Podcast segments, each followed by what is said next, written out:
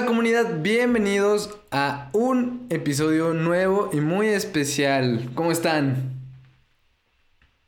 Bien. Bien. Hola, hola, hola. Somos la comunidad. Pues muy bien. Eh, como mencioné, este es un capítulo muy especial ya que estamos en el, en el mes del orgullo y tenemos a una invitada muy especial. Estefanía, hola, ¿cómo estás? Hola. Bienvenidísima. Eh, sí, muchas gracias por invitarme. Eh, yo soy Estefanía Romero Kors, estoy acá invitada para hablar un poco sobre Game Audio Latinoamérica, inclusión y esas cosas. Eh, no sé si hay que decir pronombres, básicamente respondo sí, a todo. gusta, sí, claro. Me cualquier cosa, yo respondo. Eh, este, vivo acá en Santiago con mi pareja, mi gato, y eh, además del audio para juegos, eh, me dedico a la programación y la tecnología.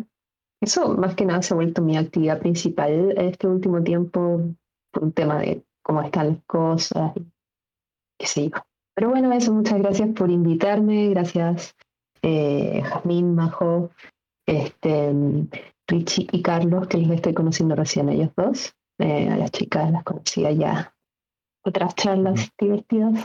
Eso, un gusto estar acá. No, pues muchas gracias por, por venir. Sí, nos, nos hace muy feliz que, por venir. bueno, pues, por venir a tu computadora y prender tu micrófono. Este, sí, eh, me gustaría que nos contaras un poquito más de, de lo que haces de, de Game Audio, eh, que has hecho o cómo, cómo empezaste en todo esto del Game Audio. Presúmenos de ti, presúmenos de ti. Presumir, Uf, eh, no hay mucho que presumir. puedo decir que siempre me han gustado los videojuegos. Cuando llegó el momento de elegir una carrera, le dije a mis papás, quiero dedicarme a la música, se rieron muy fuerte y me dijeron, no, ya, pero en serio, ¿a qué te quieres dedicar? Entonces, digamos que ha sido una pelea eh, el tema de dedicarse a eso, pero finalmente empecé a abrirme camino. En algún momento estudié un par de años en la escuela Pro Jazz, eh, que no es una escuela solamente de jazz, es como una escuela de composición y qué sé yo. Este, hice un par de años nomás, fue un poco como chocante en ese momento, eh, como pasar a, tanta teoría, yo venía como de un ambiente de tocar en bandas y hacer mi propia música, qué sé yo, fue muy extraño, y como que siento que había desarrollado ya una propia manera de trabajar, un propio lenguaje, entrar a algo tan formal fue como un choque. Y, nada, pues seguí metiéndome de, de, la manera más informal, empecé a hacer una carrera como grabando discos, tocando en vivo, como más por el lado de la música popular indie chilena. Y el tema de la música de videojuegos lo empecé a retomar eh, en diciembre del 2015. Entré, fue súper loco. Se abrió un diplomado de musicalización para videojuegos, algo absolutamente nuevo acá en Chile Nunca, nadie había hecho algo similar. Pero pasó que hay un compositor muy talentoso que es Francisco Cerda, o Foco.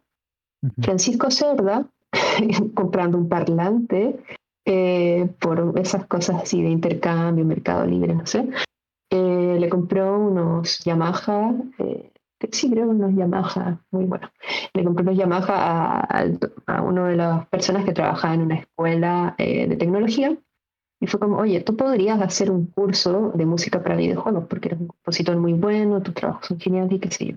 Entonces montaron este diplomado. A mí me invitaron como a, la presentación del diplomado y digamos como que hubo concursos y qué sé yo, y yo respondía así, yo, yo, yo, estaba así como Mónica Geller, así yo, yo, yo, respondiendo todas las preguntas. Fue como, oh, qué entusiasta. Entonces llegamos a un acuerdo como de yo trabajo unas horas acá en esta escuela y también estudio audio para videojuegos con Francisco Cerda. Entonces salí como de la primera generación de personas que estudiaron ese diplomado y desde entonces empecé como a meterme a los circuitos de las jams, a hacer como contactos, a hacer vínculos con la comunidad. Eh, como ir a GDC, este, empezar a juntarme con comunidades de mujeres en videojuegos, qué sé yo, y así empezaron a aparecer como mis primeros trabajos. Eh, como algunos, los que fueron con empresas locales, este, más indie, fueron así como trabajar en las maquetas de los juegos, esas cosas. Y digamos que mis trabajos más formales en audio para videojuegos los tuve con una empresa que se llama Calabaza, que trabajan con máquinas, eh, tragamonedas, esas cosas. Es como un videojuego, pero es otro estilo. Y en realidad ha sido súper divertido este, eh, como todo el camino para llegar al audio videojuegos. Y curiosamente, después de eso empecé a llegar a la programación y así estoy en el rubro al que me dedico más ahora, que es programación tecnología. Fue mucho por el ejemplo, no Wow. Qué recorrido. Claro, ajá. dijiste que no tenías mucho para presumir. Yo creo que es un montón, que está muy, muy, muy bueno. Eh, todo es interesante el camino. Me salté todas las aventuras de que estudié traducción de chino en la universidad y viví en China, China un par de meses. Oh. Es porque mi mamá, que en realidad quería que me dedicara a los idiomas. Sí. Wow. Mandarín o cantonés. Wow. Mandarín, porque el cantonés es, wow, otro nivel. Sí. No, no, podría ni diferenciarlo, pero ¿no? te creo. Yo te creo. No sé qué tan difícil llegar a ser Ujú. Wow, no, es que hay una, o sea, eh, ¿cómo lo explico? Hay cinco tonos, o sea, cuatro fuertes y uno neutro en mandarín, Ah. y nueve tonos en cantonés. Eh, Entonces, como que el tema de la pronunciación es súper difícil y además que no es otra cosa, no sé. Buena suerte si quieren estudiar chino cantonés. Paciencia. Sí. Sí. ¿Qué, qué Ah. instrumento tocaste? No sé si lo mencionaste, pero ¿qué Ah, instrumento no, tocaste? no lo mencioné. Este, como me gustaba la composición, yo entré por el, por lo que es eh, teclado, piano, sintetizadores, esas cosas. Me acuerdo cuando era chica, así como fines de los años 80, principios de los 90, vi una, una publicidad así como de teclados Casio. Aparecían como unas guaguitas punky, mujeres así con peinados divertidos de colores, tocando ese. Y yo los vi y en ese momento fue como, quiero eso, quiero tocar eso. Y en el momento en que pude ahorrar mi, mi plata, eh, me compré uno y empecé así como a tocar con un dedito y después con dos deditos y así hasta con las dos manos. Entonces el teclado siempre ha sido como mi instrumento principal desde el que invento que toco todos los otros. Obviamente todos decimos, ah, sí toco un poco de todo, pero no, realmente es como que más teclado que otra cosa. Wow, muy bien.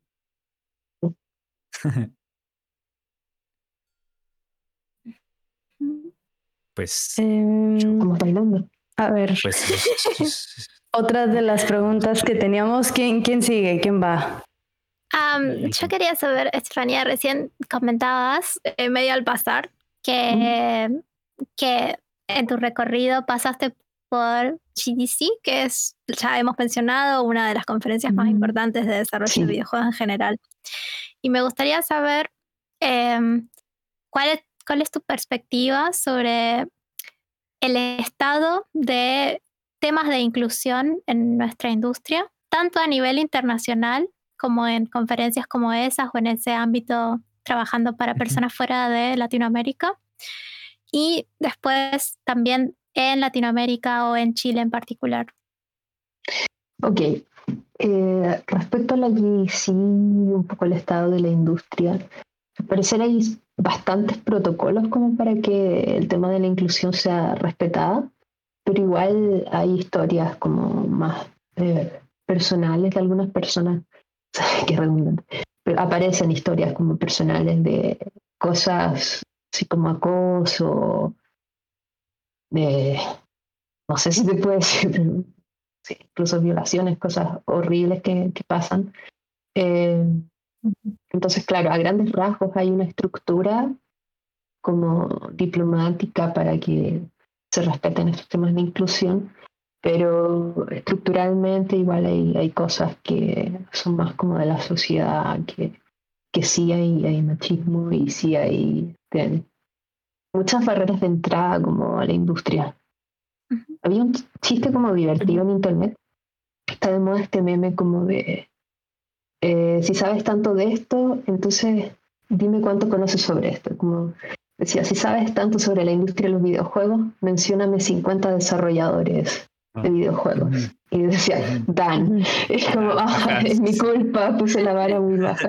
Es como que habla un poco de eh, como la diversidad eh, más visible que hay, que en el fondo son como hombres blancos, cis, et, eh, más o menos de un entorno privilegiado.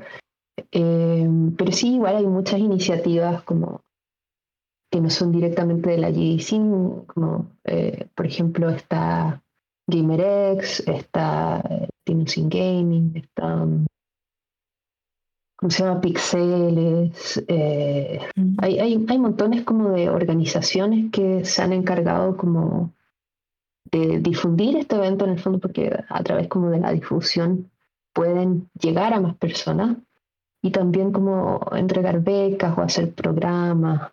Mm. Parece que IGDA tiene algunas iniciativas. Sí, y como la industria latinoamericana, o sea, por lo menos en lo que es Chile, hay pocas industrias que sean como, como o sea, así como Ubisoft, no, no, tenemos, Pero hay algunas industrias de juegos móviles que son importantes, que han hecho mucho trabajo contratado, como y, y también algunos juegos como originales, así. Este, pero es como difícil eh, como de partida entrar a esas, a esas empresas y, y, el tema de la diversidad es algo como que recién se está hablando a nivel nacional. O sea, por ejemplo, en el 2018 unas chicas formaron la Asociación de Mujeres en Videojuegos, como que no, no fueron muy constantes en su trabajo, pero igual después pasó que en una GDC hablando con Renata Rapio, eh, que es una chica de Brasil, eh, muy bacán. Empezamos a hacer la Global Game Jam acá en Chile y empezamos a conocer un grupo de chicas y empezó a funcionar como otra especie, como de iniciativa de inclusión.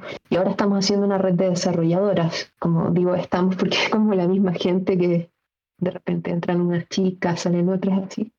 Pero estamos eh, Margarita Pino, que, es muy bacán, que ella como que se hizo cargo de, ser como el nexo eh, entre como Women Game Jam y, Chile.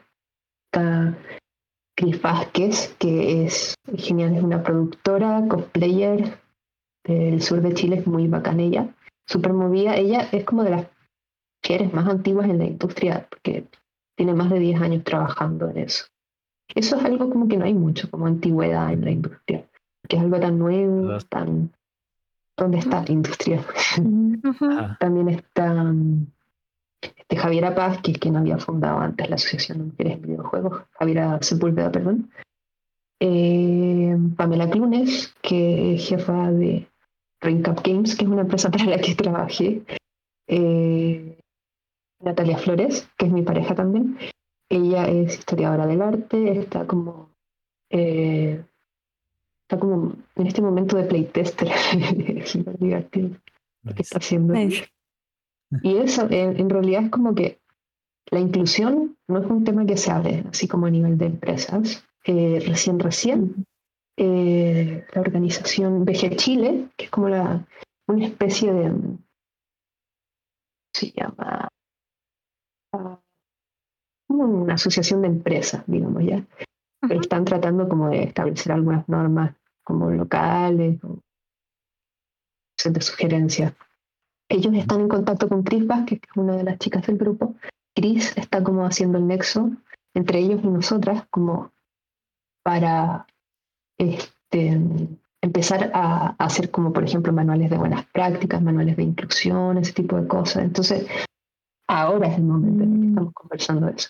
No te puedo dar un diagnóstico, como, eh, hay, me parece que hay algunas encuestas y como cifras dando vueltas por ahí, como pero en realidad es un trabajo que se está haciendo ahora en Estados Unidos, en, en Canadá, que sí en otros países. Me parece que eso ya tiene más tiempo, están un poco más claros y como que por eso van, no quiero decir más adelante porque siento que son caminos diferentes. Eh, sí, bueno, no sé, fui por las ramas. No, no, está bueno. No, está perfecta. sí.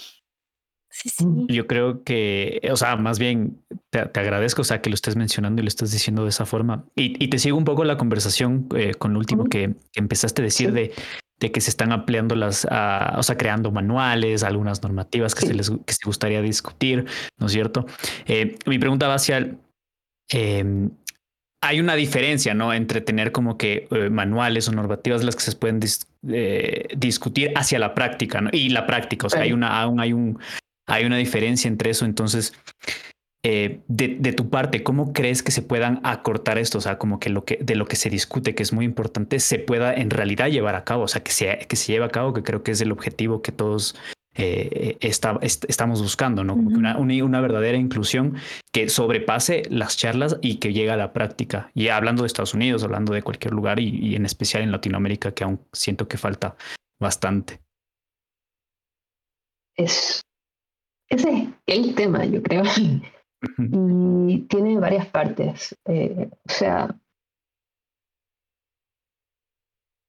como que voy a partir como desde atrás hacia adelante, en el sentido que había una, una cifra dando vuelta, no me acuerdo de qué organización mundial era, pero como hasta tercero básico más o menos, eh, o primaria nomás, no sé cómo se dice.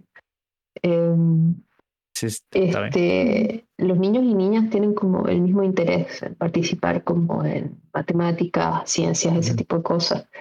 Pero pasado como cierta edad, es como un cuarto ya o no sé cuándo, digamos como que a los 10 años ya está como súper diferenciado. Eso es como que algo pasó en la sociedad que hizo creer que los niños eran buenos para las matemáticas y que las niñas eran buenas para el arte.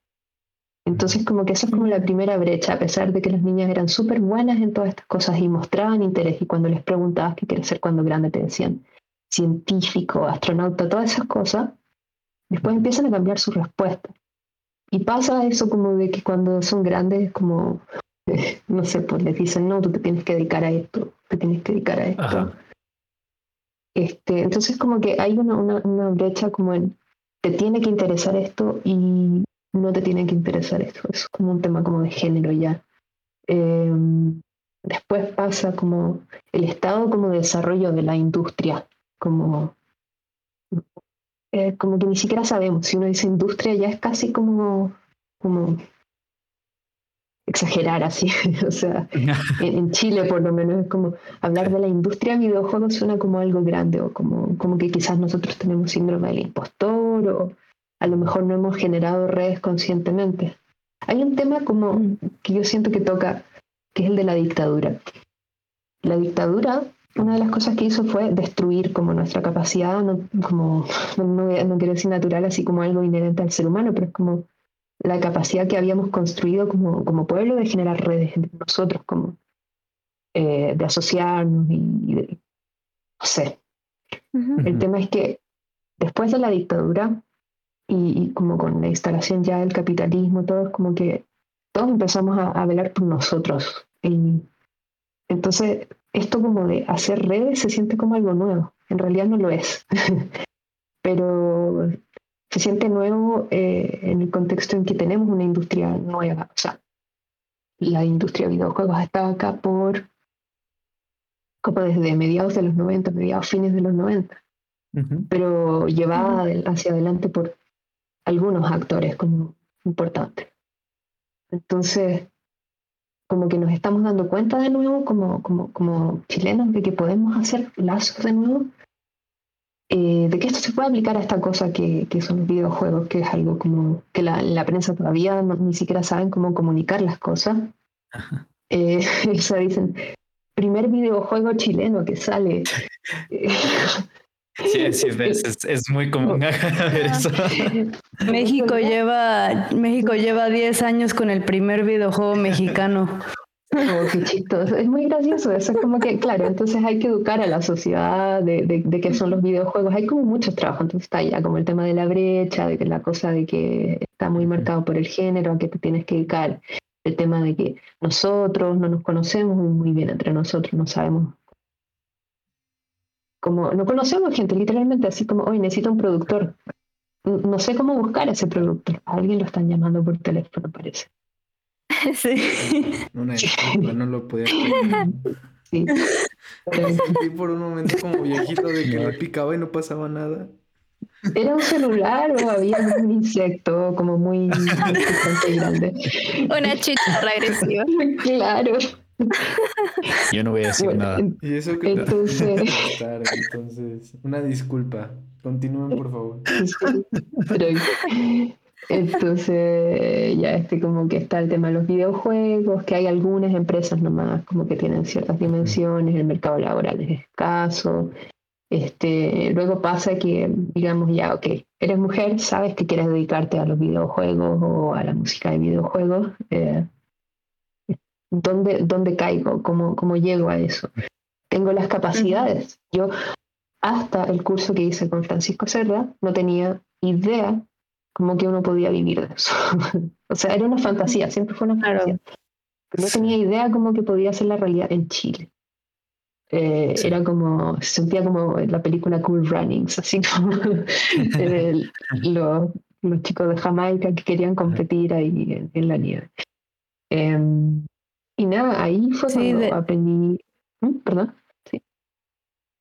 No, perdón, te interrumpí. nada más te, te, quería decir que también eh, puedo eh, identificarme con eso porque a mí también me pasó que no, yo no sabía que podía dedicarme como mujer, en primera, a hacer videojuegos, en segunda y tercera, en México.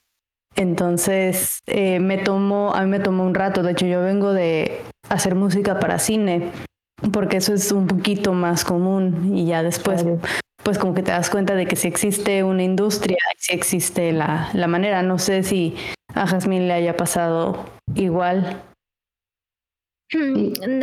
definitivamente que eh, me, me pasó eso de no tener idea de que era una posibilidad y sorprenderme con, con esa puerta que existía ahí, está abierta para mí. y de hecho yo antes de encontrarme con, con el desarrollo de videojuegos en Latinoamérica, con esa posibilidad, estudié composición musical en la universidad. Y sí me pasaba que si bien es un ámbito diferente porque era todo muy académico, ah, era súper, súper masculino ese ambiente. Entonces eso también de algún modo reforzó esa sensación mía de, a veces estar en lugar o no tan acompañada, la, la, falta de referente. Tuve un docente en el cuarto año de la carrera que tenía una especie de cruzada personal de armar una lista de compositoras mujeres, porque es como que en la historia eh, se registró muy poco la participación de las mujeres en, la cultura y en, como la construcción de, del, arte y del conocimiento. Entonces, eh, bueno, él, él, tenía una larga lista, recopilaba obras y nombres de, de, mujeres que podían ser referentes para otras mujeres y eso está buenísimo y siempre me gusta cuando me encuentro con eso en videojuegos porque creo que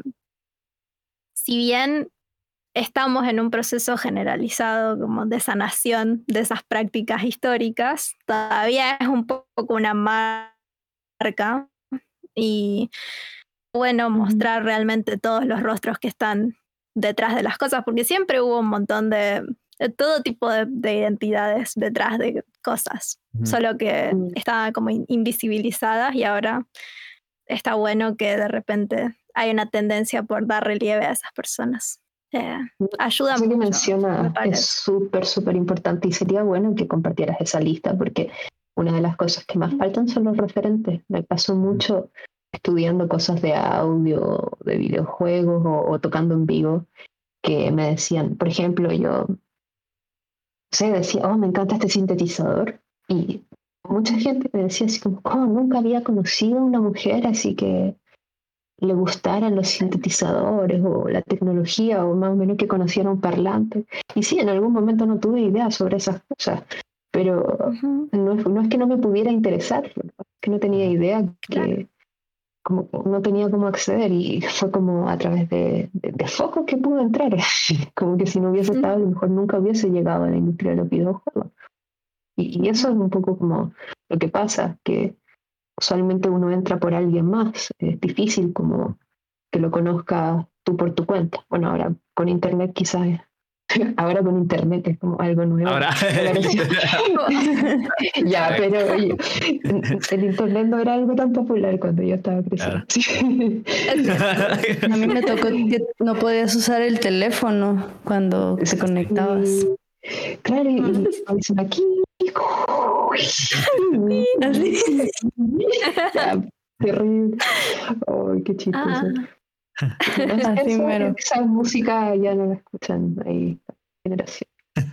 No, bueno, entonces, claro, hay como un montón de barreras de entrada, porque hay muchas cosas que sienten nuevas, o otras que son viejas pero están estancadas. Eh, yo supe de una empresa, por ejemplo, acá que llegó a ser bastante grande en algún momento, y era como un semillero tóxico, así como de, de fascistas, así, como que odiaban a las mujeres, y, oh, horror, horror, horror. Mm. Eh, o sea, es como reflejo de, de, como de acá, como eh, pasa mucho que es mucho más probable que una persona que es como de cierta tendencia odiosa se exprese libremente y nadie le diga nada a, no sé, porque alguien, o sea, es difícil que uno diga, hola, soy gay, soy lesbiana, soy trans, y, y como que lo digas y no haya consecuencias. Como, que probablemente se van a reír de ti. Incluso si estás en un ambiente como inclusivo, puede haber mucho chiste como homofóbico y uno no se da cuenta, es como parte de la cultura ya. Ah, ¿Tú crees que esto de la cultura Perdón. Como que todos quisimos hablar. Sí, ah, fue todo muy interesante. Nos despertó preguntas. Ah, perdón.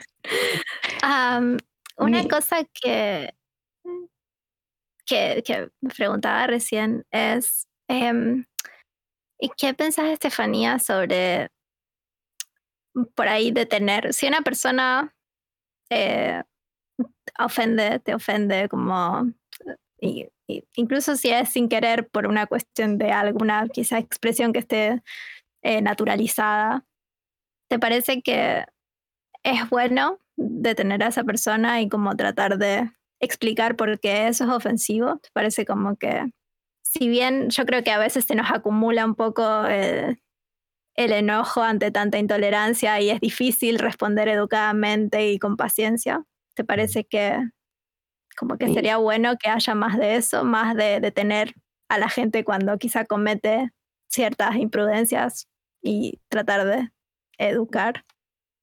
Ok. Eh, es, como, es, una pregunta un poco difícil porque hay, hay gente que dice, no, nosotros en realidad deberíamos educar a las personas, pero uno tiene una cantidad limitada de energía como durante el día Y también uno pasa por estados de ánimo y qué sé yo, es como que nunca vas a responder siempre bien. Puede ser que en algún momento le saques como, o sea, no respondas así de la manera más educada y correcta. Eh, yo creo que depende mucho del estado de, eh, de ánimo en el que esté y, y, y, si efectivamente me di cuenta que me ofendieron, porque pasa, yo, bueno, yo también eh, eh, soy autista, entonces como que no me doy cuenta. A veces, muchas veces me dicen muchas cosas y yo, ah, sí, sí, sí, sí. O me hacen muchas preguntas y yo como que les respondo y les respondo y les respondo todas las tonteras que me preguntan. Y después como, parece que me están como agarrando para, para el chuleteo, como que parece que mm. están haciéndolo a propósito, como que se están burlando. Entonces no me doy cuenta como... Yo siempre trato como de educar a la gente eh, y enseñarles, pero, pero me he dado cuenta que es como que si uno va y que les para el carro, o sea, dice, no, lo que tú estás haciendo está súper mal, así eso como súper reactivo, no es bien recibido. No digo no lo hagas, no le voy a decir a nadie cómo vivir o cómo. Pero al final las personas como que no, no, no suelen reaccionar bien a eso. si la gente me hace eso, yo, yo, ah, ya, ok, listo, no lo voy a hacer. O me lo explicaron, no sé. Parece que la gente es muy eh, emotiva. Eh, no sé si sea como el rol de las personas educar a las otras. Eh, siento que es como una cosa de humanidad, compasión, disposición, energía.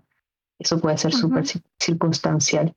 A lo mejor si yo soy miembro como de una comunidad en la que hacemos activismo, si hemos llegado a un consenso, tenemos que como eh, este es nuestro discurso ante esto, no sé. Pero no. Creo que igual es muy pesada la carga de educar. Sí, perdón. No, perdón. no, este, lo que mencionabas hace rato de que pues hay veces que que hacen chistes que pueden ser eh, intolerantes o homofóbicos o así. Mm. ¿Crees que es algo em, que, es, que es más prominente en Latinoamérica o que es como en todo el mundo? ¿Y qué, ¿Y qué crees que se puede hacer para detener eso, o sea, para, o para darse uno cuenta de, porque siento que hay veces que la gente hace los chistes, pero no son maliciosos, aunque al final, claro que lastimen a alguien. Entonces creo que sería, digo, que, que puede hacer uno para darse cuenta uno mismo. Digo, ya hablamos de, de, tener a otras personas, pero tal vez tú pensar como tal vez esto que dije no está bien o, o cosas así. Fue una pregunta muy larga, lo siento. Eh, pero me hace sentido lo que estás diciendo con la pregunta que me hicieron a, un momento y que no terminé de responder, que es como cómo pasamos de los manuales de buenas prácticas a la implementación como eh, de, estas políticas. Una de las cosas que he estado pensando harto eh, es como, porque como digo, recién estamos pensando en estos manuales, recién estamos organizándonos, que esta comunidad de chicas y yo también con mi trabajo de tecnología, estoy organizando un grupo como de, inclusión. Eh, como que una de las cosas que creo que es importante es capacitar como a las personas que están a cargo. Hacer talleres de capacitación como de, liderazgo. Creo que mucho de eso tiene que ver con el liderazgo como tóxico, como de un tipo de liderazgo en el que uno tiene que demostrarse como el mejor siempre, como el más fuerte, una cosa así como bien que, que, suele ser sexista, pues, en, su forma es una cosa sexista. Que privilegia ciertas actitudes agresivas cuando son en hombres y cierto tipo de chistes y eh, no sé la verdad como que no tengo una respuesta eh, a todas estas cosas. Algo como que estamos pensando en conjunto. Um, sí no no no no tienes que tener todas las las respuestas no aquí entre todos podemos como pero, fácil ver qué, pensamos, pero nos interesa mucho sí. lo que digas. Fácil claro, Mucho se dice como que, ah, que los latinos somos súper machistas, pero yo creo que es más como, a ver, voy a confirmarte una cosita y te digo el tiro. Va. Música. Mientras ponemos música de elevador. ya, sí, siempre me acuerdo, ya, sí, Es que era, no quería hacerme la cita, era eh, que en, al principio de la novela Ana Karenina, eh, como que parte con una, una cita que es así como que todas las familias son eh, infelices, o sea, que todas las familias se parecen y que todas las familias infelices son infelices, pero a su propia manera. Entonces yo creo que el machismo es como algo que está eh, en todas partes del mundo, pero en la cultura latinoamericana se manifiesta como en cierta forma. Es como distinto el machismo que hay acá al de Estados Unidos. No, no sabría exactamente en qué. Siento que en Estados Unidos a lo mejor es como mucho más polite eh, o como más soterrado. Escondido, ¿no? Sí, sí. Me pasa mucho que en, estas IDCs o algo, yo le cuento algo a alguien, a gente que es muy bacana, por ejemplo. Hablo harto con Josie Bregler, que es maravillosa, y como que a veces le cuento cosas y para mí son como nada. Y yo sí me dice, oh, pero qué asco, así que terrible. Yo, ah, parece que eso no estaba bien. Y es porque son como otras culturas. Acá parece que mucho más explícito el, tema como del machismo. Hay cosas como que ya estamos acostumbrados como a, tolerar. Quizás como mujeres como latinoamericanas, ya es como que, que hablen como de parte de, tu cuerpo, cosas así, casualmente, incluso como amigos y qué sé yo, ya es como que uno lo deja pasar por alto, no te das cuenta, no, a lo mejor no, te ofende, a lo mejor como que no, te lo cuestiones, no sé. Siento que es una cosa como lo vivimos acá en Latinoamérica. Pero machismo en todas partes. O sea, sexismo sí. Sí, me parece que es algo que está, está presente y como dices, hay veces en, en las que pues ustedes no lo, o sea, ya hasta podría decirse que está normalizado eh, ese tipo de cosas. Eh, sí. Como dices, ¿no? O sea, puede que a lo mejor como amigos llegue alguien y te, diga algo sobre tu físico o sobre mm. tus gustos y a lo mejor ya estén tan normalizado que uno lo vea como muy... Ah, pues sí, así, ¿no? Y en otros lados, justamente otras culturas, otros países es muy, muy mal visto o no es aceptado. Eh, me, agrada mucho lo que comentabas de que pues, o sea, no, no puedes educar a la gente. Eh, en, el sentido de que, pues claramente no puedes llegar a decir, ah, sabes que no, no hagas esto porque eso llega a generar hasta cierto conflicto y, y, y exagera las cosas cuando no deberían de exagerarse en ese sentido. Es, que más que como que no, no deberías, es como que en la práctica no da buenos resultados. y, y, justamente me gustaría abordar ahí una pregunta que, o sea, ¿cómo, ¿cómo, en comunidad deberíamos abordar los diferentes temas de inclusión, ¿sabes? O sea, ¿cómo, cómo evitar ese tipo de prácticas no, no de decir, sabes que no lo hagan, pero cómo podríamos, como ya lo mencionabas, ¿no? De que a lo mejor es, es con talleres a, los directivos o a, mm. las personas. ¿Tú qué otras cosas podrías como proponer para tener, pues no una solución tajante, pero una solución que a futuro ya no sea problema? Bueno, algunas de las iniciativas que hay en, diferentes rubros son las de poner cuotas, es decir, vamos a contratar a tal porcentaje como de... Es como se, se, hizo, votamos hace poco por una nueva constitución en Chile y eso es muy genial. Y este, vamos a sacar la constitución de la dictadura por fin. Y una de las cosas que se votó es que hubiera cuotas de pueblos originarios, cuotas de mujeres. Esto en que inciden, como que, por ejemplo, eh, bajo la constitución anterior, el aborto está penalizado. Entonces, la nueva constitución, que va a ser redactada por prácticamente la mitad mujeres, mitad hombres, es una cosa inédita, ya no va a pasar eso. O sea, entonces eso como de tener cuotas, decir ya, vamos a ponernos como rígidos con esto. Cuota no es como algo ideal. Sería súper bonito que naturalmente se diera que uno incluyera personas indígenas y, como con paridad de género y que pasaran solas esas cosas, pero eso es como esperar a que si tiro una caja de lápices al piso, como que se ordenen de, de colores mágicamente, así como que la chance de que pase eso muchísimo. y, y, porque la cultura tampoco favorece eso.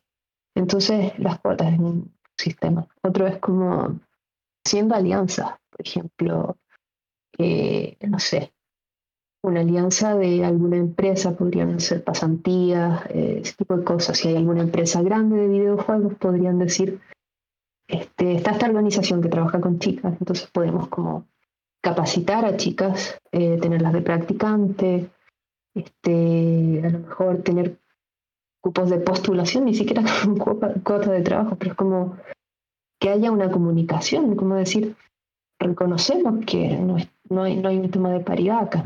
Entonces necesitamos como conectarnos con gente que esté trabajando esos temas y preguntarles a ellos. Como que yo no puedo asumir como, como que todos tenemos algún grado de privilegio en alguna cosa. yo no puedo asumir que porque, o sea, yo quiero hacer algo positivo, voy a hacerlo mágico. Tengo que consultarle a las personas que están involucradas. Como que si quiero, no, no sé, pasa mucho me, acuerdo de una charla de GC, una persona que decía, quiero hacer un juego sobre temáticas indígenas. Y, fue como todo su proceso, de, que empezó a hacer el juego y habló con la comunidad y todo. Finalmente su conclusión fue como, yo no puedo hacer este juego, como que no soy una persona indígena y no, no en mi equipo no tengo personas indígenas, por muy que tenga consultores, qué sé yo, al final sería como una falta de respeto. Entonces llegó a la conclusión de que estaba haciendo como un tema de apropiación cultural como, vaya a saber no por qué, pero no, no, no correspondía. No, digo que, o sea, eh, la decisión de él me parece muy, muy genial. no digo que todo el mundo tenga que tomar esa decisión, pero, pero sí es bueno como reconocer. Yo no tengo las herramientas para trabajar estos temas o yo no tengo las competencias. Y porque todos somos personas diferentes, todos somos personas diferentes. Entonces, ¿por qué yo voy a asumir que puedo saber lo que, lo que ustedes necesitan? por muy, por ejemplo, por muy que si, si, si somos mujeres, yo no puedo asumir qué es lo que necesita Jazmín o lo que necesita Majo, porque tienen como diferentes situaciones, vienen de diferentes partes, como que tenemos otras necesidades. Entonces, es bueno reconocer las cosas que unen, pero también como si queremos ser realmente inclusivos, tenemos que tener la conversación con personas a las que queremos incluir, no, no podemos dejarlos fuera del proceso. Super bien. Yo tengo, quiero seguir con lo que Rich preguntaba sobre qué podemos hacer como comunidad. Porque hay una cosa que yo he visto mucho en Estados Unidos, pero no he visto en Latinoamérica, que es poner, justamente lo mencionas al inicio, poner tus pronombres. Y yo nunca lo he visto en Latinoamérica y quiero que nos digas eh, pues qué tan importante es, eso o cómo se hace o, digo para alguien que no tiene idea que nos cuentes un poquito sobre eso. Es, eso de los pronombres como que me genera un poco de conflicto, más que nada por un tema gramatical, porque ahí hablan de los pronombres y como que en Latinoamérica es mucho más los artículos, es como el, la, eh, como, no sé, siento que son no solamente pronombres, y, además que los sustantivos y todo tiene mucho todo tiene mucho género. Entonces como que ya decir pronombres es un poco extraño para mí por eso. Más que nada por un decir, en estos momentos no tenemos otro mecanismo que no sea sexista. A veces como que digo, ya quizás podemos decir los pronombres, pero sabemos a lo que nos estamos refiriendo.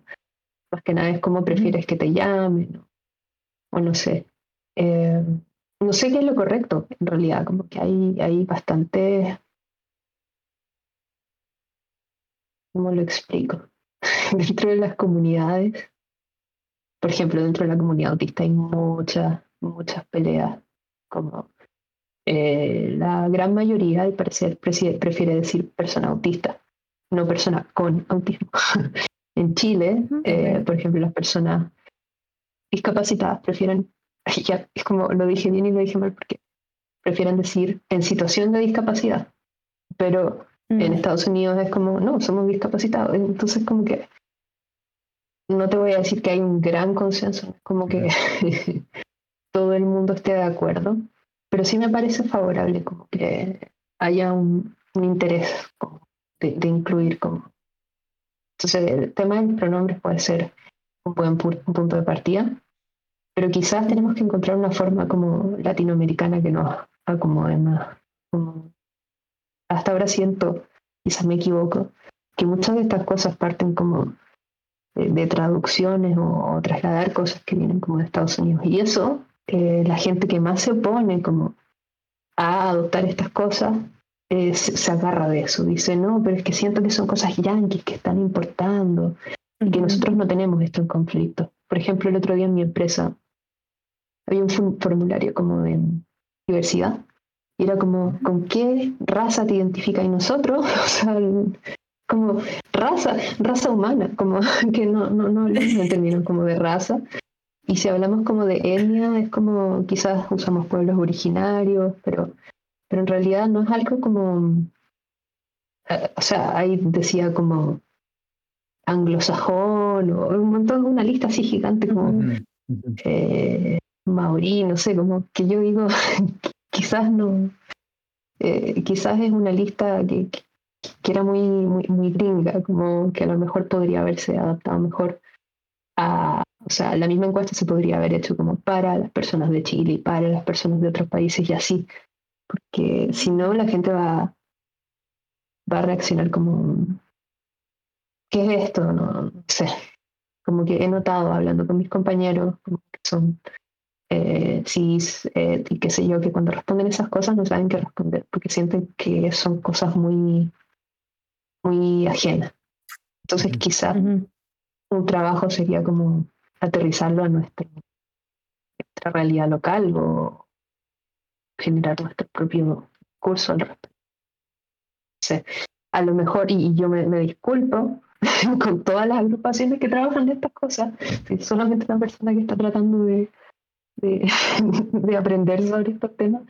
Y claro, estamos haciendo estas cosas con los grupos de mujeres, pero y alguien está escuchando y siente que puede como enseñarnos a hacerlo mejor, por favor, por favor, porque es justamente lo que necesitamos.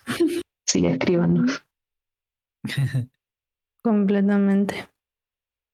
Me gustó mucho todo lo que, lo que dijiste porque sí, estoy, no lo había pensado, pero estoy de acuerdo de que pues es más complicado en el español porque mm. pues no, no es solo pronombres, son artículos y, y las las cosas en sí ya tienen un pues un artículo asignado a ellos que no necesariamente es de género, ¿sabes? Y se me ocurre el ejemplo de la luna y el sol.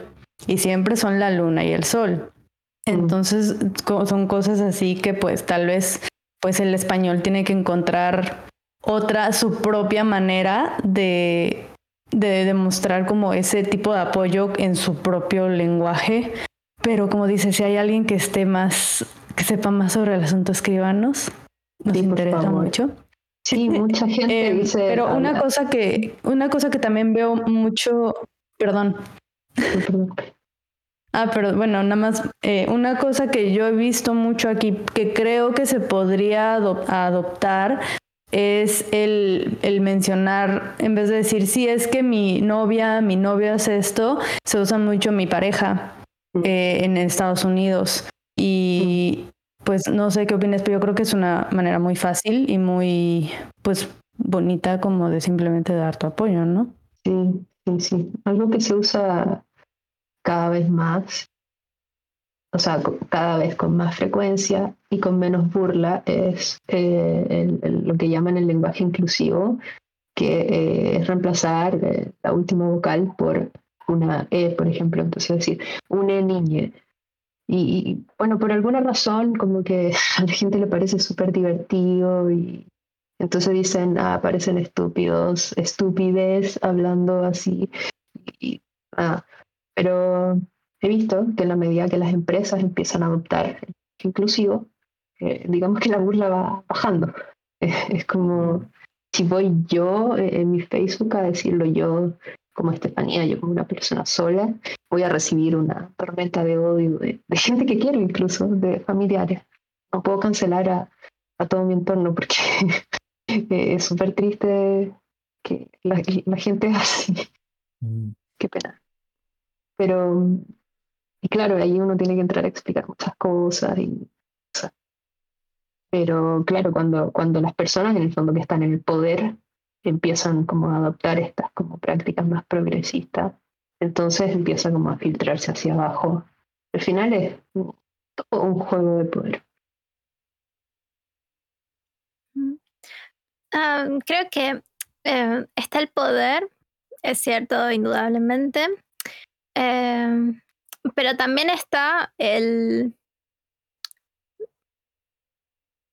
como el dar cierto cierto ejemplo, ¿no? El, el mostrar que eso, que no sos solo vos, Estefanía, diciendo esto, sino que yo también lo uso y, Mm, y esta otra persona también lo usa y ya sé, creo que personas que están en, a la cabeza de empresas o quizás a- acá mismo en Game Audio Latam podemos Mm. promover esas cosas. Eh, quizás haría que eso, que se empiece como a, a expandir y que ya no, no provoque risa o burla o incomodidad. sí, al final son cosas de costumbres nada más. Yo justo quería meter a Game Audio Latam y, y, y pedirte, Estefanía, como que cualquier recomendación que nosotros podamos tomar como comunidad, eh, pues, pues es bienvenida y, y, y, y, y por favor siéntete libre de, de, hacerla. Puedes hacerlo ahorita como parte de esta pregunta o, eventualmente, y no solo tú, sino quiero invitar a todas las personas que tengan algún tipo de recomendación en cuanto a inclusividad, que se sientan libres de acercarse, porque la idea es que, que, que, todos podamos eh, a, a, ajustarnos y, cambiar, ¿no? Y, y, verdaderamente como que tener, tener empatía, porque creo que es importante, todos somos humanos y por favor, por favor. Sí. Bueno, o sea, hay otra cosa que es súper extraño, es como cuando uno habla de inclusividad, eh, la gente tiene diferentes conceptos de inclusividad. A veces tú dices inclusividad y es como mujeres, así. Eso es. Es un entorno inclusivo porque hay mujeres, mujeres, minoría. Eh, después pueden ser, ah, no, eh, inclusividad es la comunidad LGTBQ y más, que en realidad no es como una comunidad, son montones de comunidades o montones de personas que se identifican con ciertas etiquetas, pero así como la comunidad, no, no es. Uh -huh. Y este casi poco se habla de la discapacidad eh, mm. también o la diversidad funcional como la neurodiversidad como sé hay, hay tantas como aristas eh, en temas regionales también pasa mucho en Chile por ejemplo que está esa posición de Santiago versus regiones eh, la gente que es de regiones sufre discriminación y como que la tiene más difícil. Entonces, como hay un montón de días y situaciones que se pueden juntar en hacer como más difícil tu, tu entrada al mundo de los videojuegos.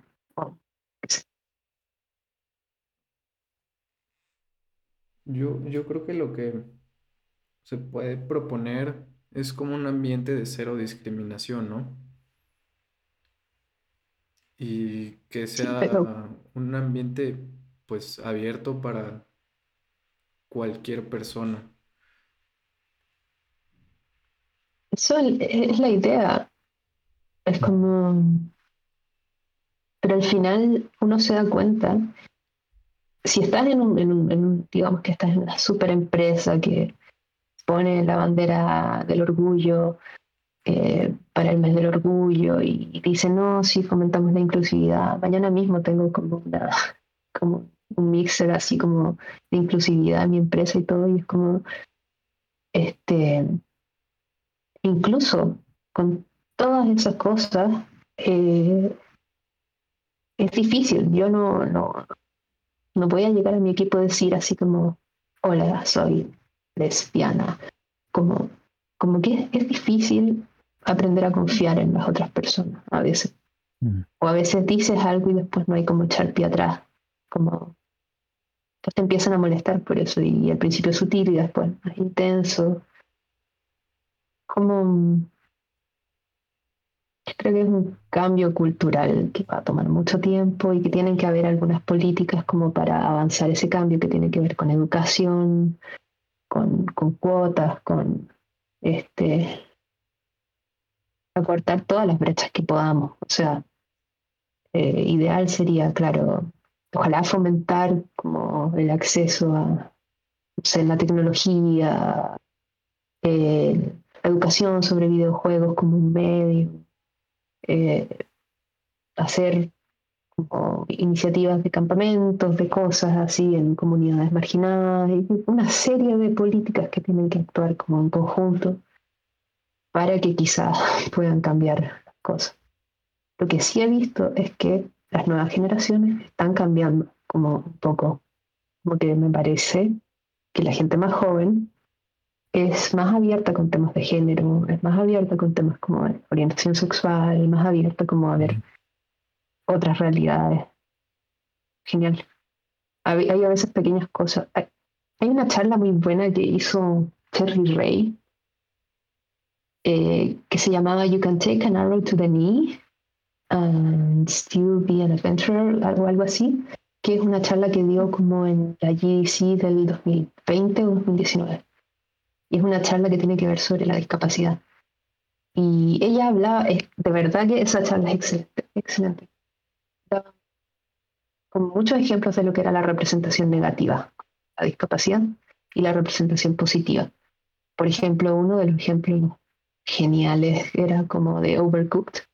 Es un juego muy bacán, súper entretenido para jugarlo con, la familia, con los amigos, que se llama un party game.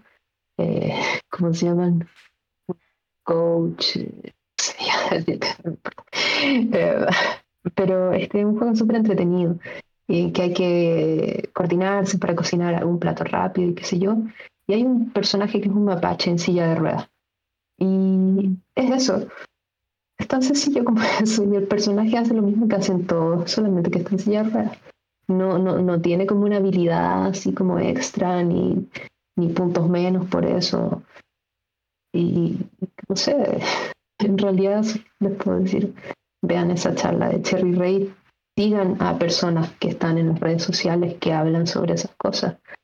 Eh, hay, hay mucha gente ahí como que es la gente apropiada que tiene eh, la autoridad como para hablarles mejor que yo sobre, sobre todo esto. Oye, Estefanía, y hablando de eh, pues el game audio y pues y Latam. Nosotros subimos una encuesta a nuestro servidor de Discord, pero no obtuvimos, no obtuvimos ninguna respuesta y para mí eso es como, pues creo que eso nos demuestra que hay trabajo por hacer porque pues o la gente no se siente cómoda contestándola o simplemente no tenemos miembros que lo contesten. Entonces, pues, ¿qué, nos recomiendas? ¿Qué, podemos hacer? Mira, es curioso lo que comentas.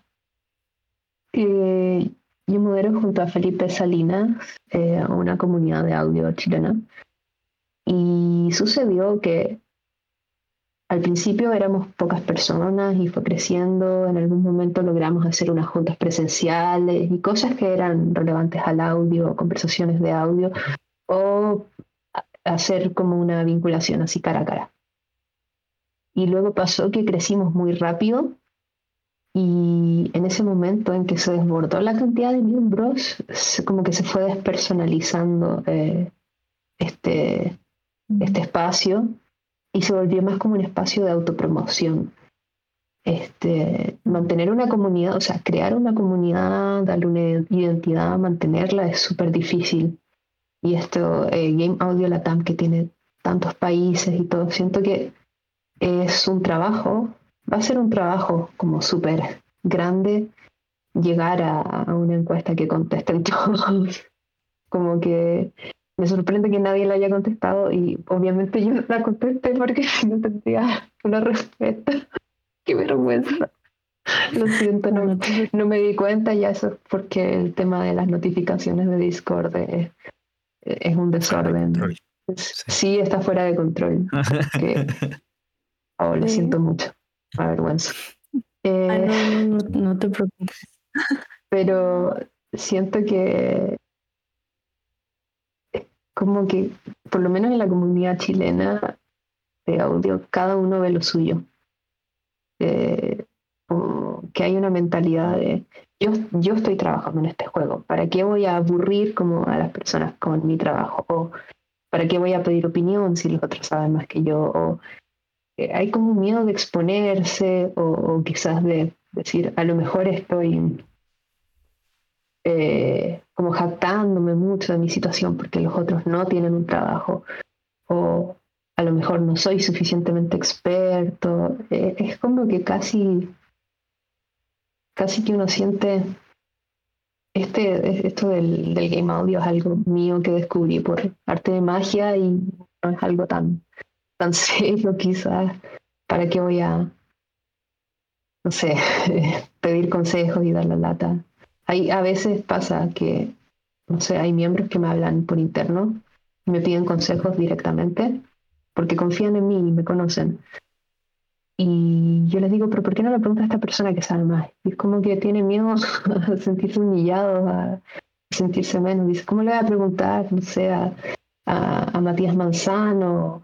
O cómo le voy a preguntar a, no sé, Francisco Cerda, o qué sé yo, que, como que, que son como las personas más expertas como de nuestra comunidad, uno sabe quiénes son los más expertos. Y, y la gente no se atreve como a hablarle. Hoy día estaba viendo algo súper lamentable.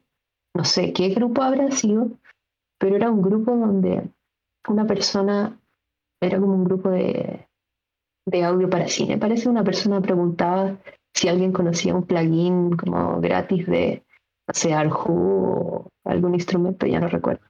Y contestaba el mismísimo Hans Zimmer. Hans Zimmer. Me dice, me muero, Hans Zimmer.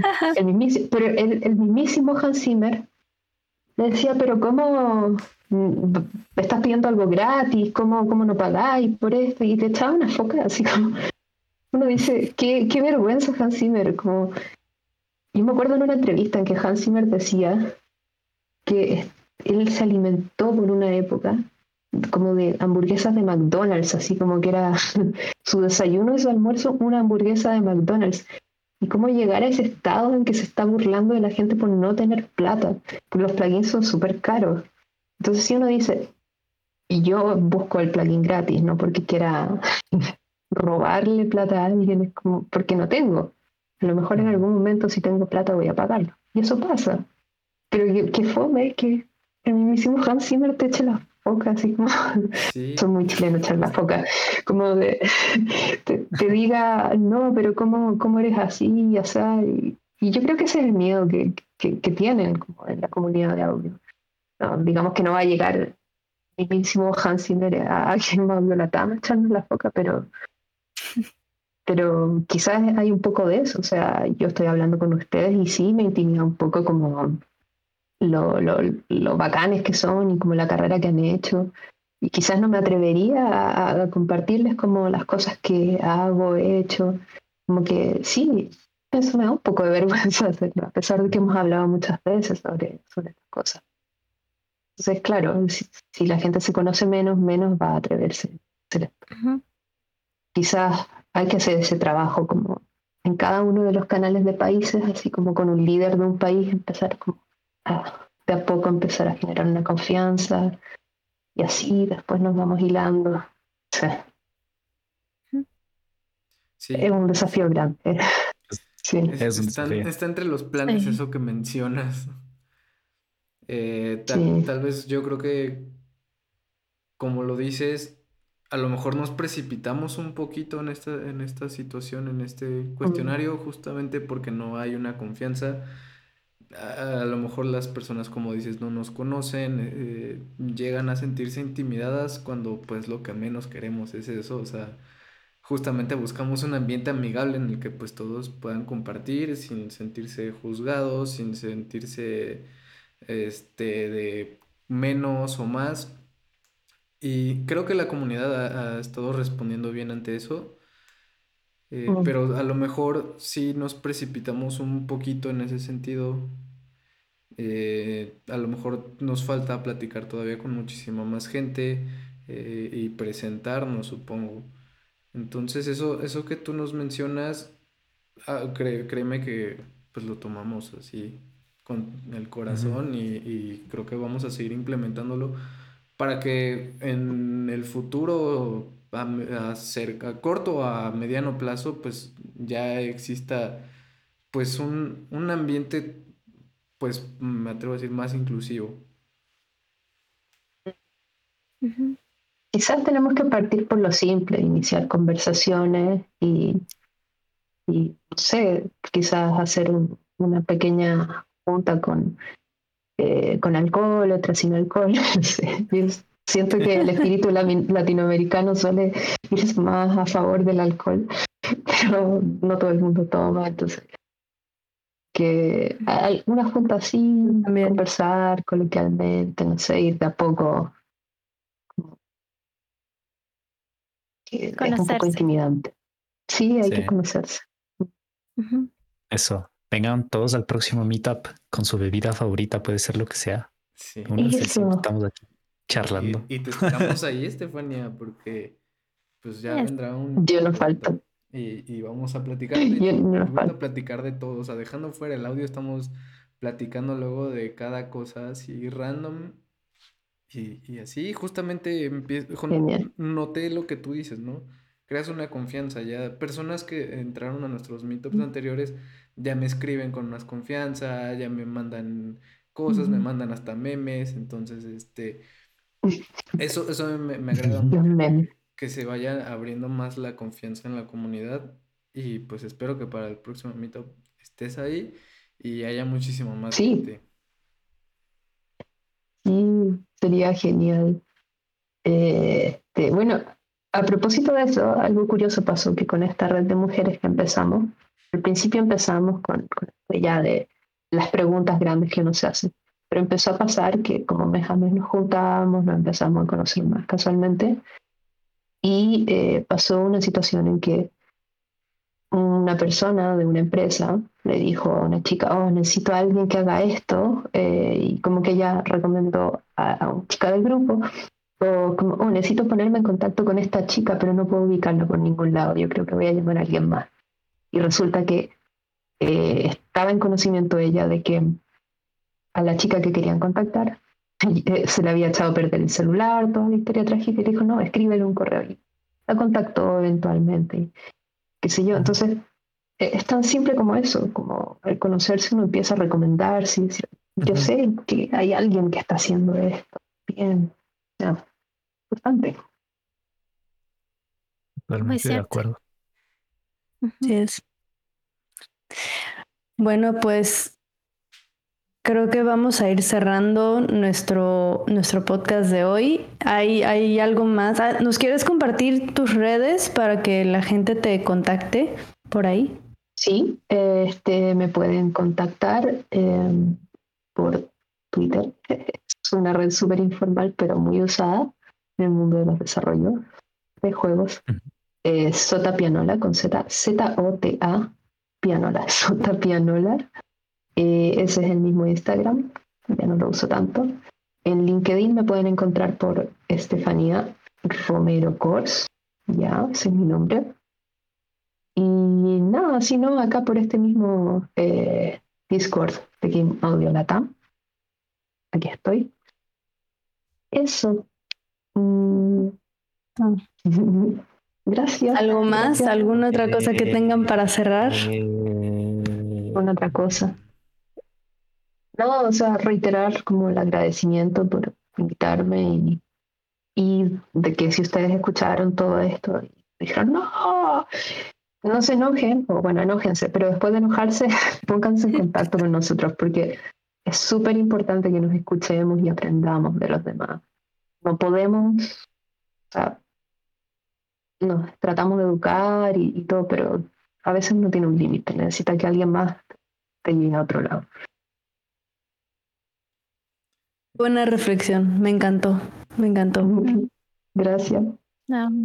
Pues muchas gracias por, por estar aquí con nosotros. Qué gustísimo. Y muchas gracias por todas tus palabras. Por, tus palabras, por tus recomendaciones, por tus anécdotas y créeme que pues nos seguiremos platicando, seguiremos hablando y, ya mm. la recomendación ya la dio Estefanía si se molestaron o si tienen alguna sugerencia, alguna duda, escríbanos. Y pues saben que respondemos. No nos tardamos ni, ni dos minutos. Somos aquí unos workaholics de Game Audio Latam. Entonces, es buenísimo. Sí, también si quieren compartir sus trabajos, eh, como eso es algo importante, no se avergüencen, no sean como, como esta persona que se avergüenza. Eh, compartan sus trabajos, sus inquietudes, todo, acérquense a la comunidad. Mm. Sí, exacto. Exacto, pues bueno, pues muchas gracias. Nos estamos viendo, escuchando en el próximo capítulo y tomen mucha agua. Majo, por favor. Y, y lávense los dientes, por favor. Muy bien. Bye. Nos vemos Adiós. Bye. Gracias. Bye. Bye.